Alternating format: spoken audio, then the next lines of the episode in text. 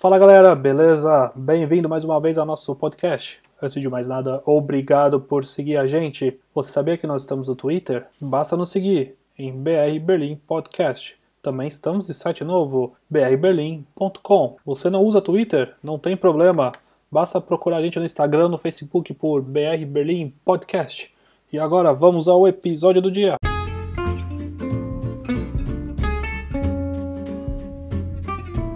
Sextou, dia 18 de dezembro. Vamos às notícias do dia. A Alemanha pretende iniciar as vacinas contra o coronavírus agora no dia 27 de dezembro. Também o Ralph Brauer abre para ajudar os sem-tetos aqui em Berlim. Iremos falar da rodada da Bundesliga desse final de semana, além daquelas nossas grandes dicas de filmes e séries para você assistir neste final de semana. Além do mais, o Felipe vai falar do clima deste final de semana. Tudo bem com a gente, galera? Valeu, abraço!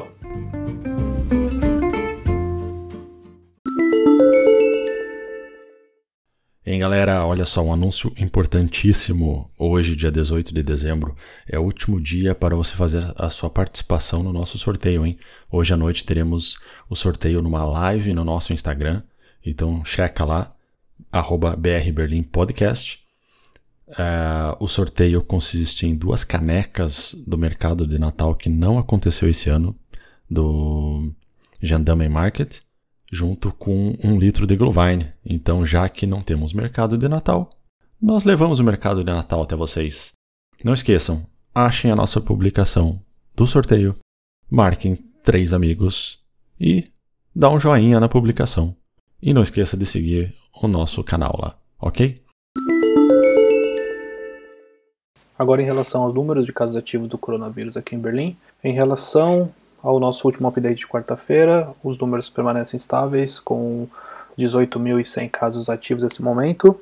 É, apesar de estar mantendo uma média baixa comparada à semana passada, o número de leitos de UTI diminuiu. Agora Berlim tem uma capacidade disponível apenas de 9%. O nível de risco agora está em 496, Lembrando que esse risco é calculado a cada 100 mil habitantes, então a cada 100 mil habitantes em Berlim, 496 estão com coronavírus. O número ideal é apenas de 50. Da Alemanha, Berlim é a segunda cidade mais afetada, ficando atrás somente da Saxônia, que está com praticamente o dobro do, do risco. Agora vamos falar da vacina aqui na Alemanha.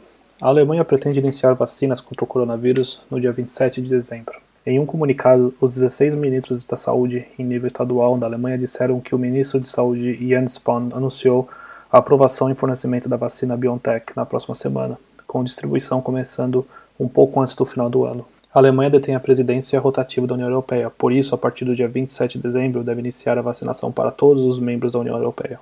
A chefe da Comissão Europeia disse que todos os países do bloco poderiam começar no mesmo dia, uma vez que a vacina da Pfizer BioNTech seja aprovada. A comissão fará o apelo final à autorização assim que a Agência Europeia de Medicamentos, a EMA, der seu veredito final, agora esperado para o dia 21 de dezembro. Porém, podem se passar vários dias entre a decisão da EMA e o sinal verde da comissão, já que Bruxelas deve, deve primeiro consultar os Estados-membros. As vacinas Covid são administradas em duas doses durante várias semanas. A vacina da Pfizer-BioNTech já foi aprovada em vários países ocidentais, como a Grã-Bretanha e os Estados Unidos, administrando as primeiras vacinas dos últimos dias. Alguns outros estados ao redor do mundo também assinaram com aprovação, incluindo México e Arábia Saudita. Resumindo, a vacinação aqui na Alemanha deve começar daqui duas semanas, porém a prioridade serão as pessoas de grupo de risco e profissionais da saúde. E agora uma notícia para aquecer os corações. O Senado berlinense anunciou que a cervejaria Hofbräu, ali pertinho da Alexanderplatz, vai abrir durante o inverno como um abrigo diurno para pessoas desabrigadas. Atendimento acontecerá de segunda a sexta, das 10 às 16. A ideia é oferecer um lugar para as pessoas sem teto possam tomar banho, se higienizar, cortar cabelo, as unhas e se alimentar. Já os cozinheiros do restaurante vão preparar comida para as pessoas que passarem por lá. Elas também poderão levar seus cachorros e receberão aconselhamento psicológico, auxílio para encontrar um emprego e o que mais elas precisarem.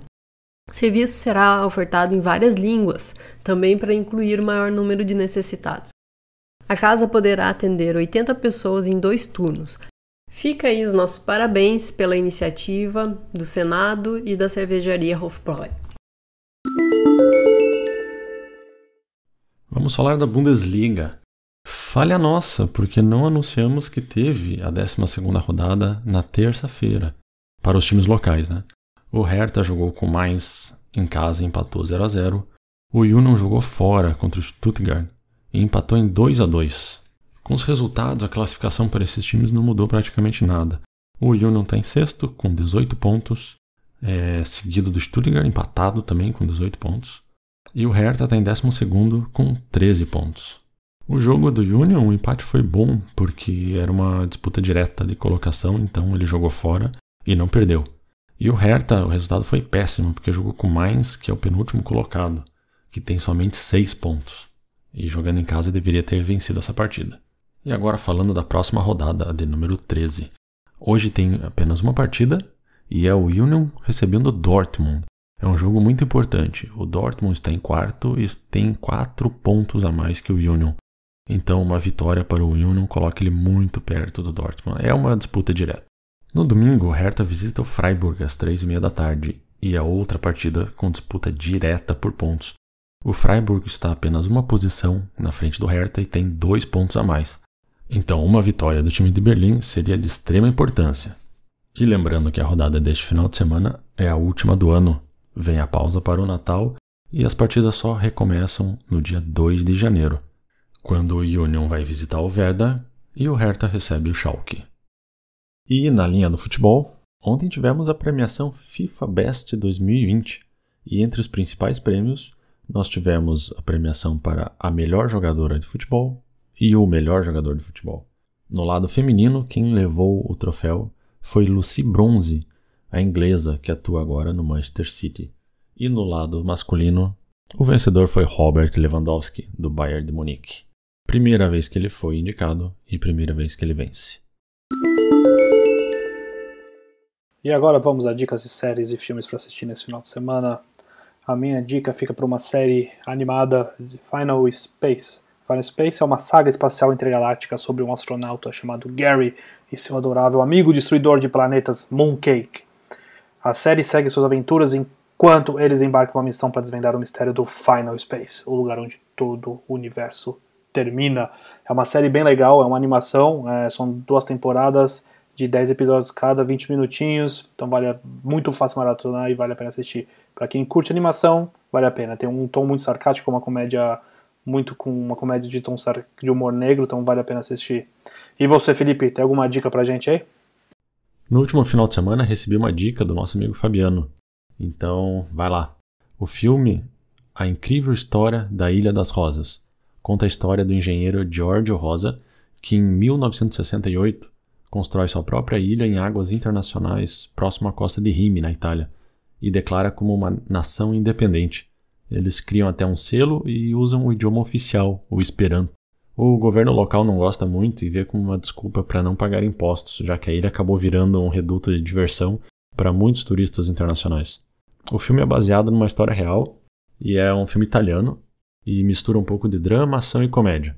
É um lançamento recente da Netflix e vale muito a pena, porque é um título bem leve e tem um ritmo bem bacana. E você, Dilmari, o que, que você tem de dica para nós hoje? Então, Felipe, hoje a minha dica é um documentário que está disponível na Amazon Prime. O nome é Resurfacing, sobre Andy Murray, um tenista que já ocupou a primeira posição do ranking mundial. Ele já ganhou aí dos grandes nomes, né, mais conhecidos talvez, para quem não acompanha tanto, mas ele é um cara super famoso, ganhou Olimpíadas, ganhou do Federer, do Nadal, do Djokovic. Bom, para quem acompanha aí sabe que Andy Murray tem uma lesão no quadril muito parecida com que o Guga tem também, Leighton Hill, parece uma lesão né, meio recorrente entre os tenistas. E ele passou aí uns dois anos de reabilitação, ele fez duas cirurgias, mas ele, né, por amor ao esporte, ele continuou lutando, uma história de superação muito bem produzida pela Amazon Prime, achei muito interessante para quem gosta de esporte. Super indico aí pro fim de semana. Valeu! E agora o clima. Sexta-feira de céu parcialmente nublado, com máxima de 7 e mínima de 1 grau. E no sábado teremos céu aberto, máxima de 7, mínima de 2. Domingo volta a ficar nublado, com máxima de 6 e mínima de 3.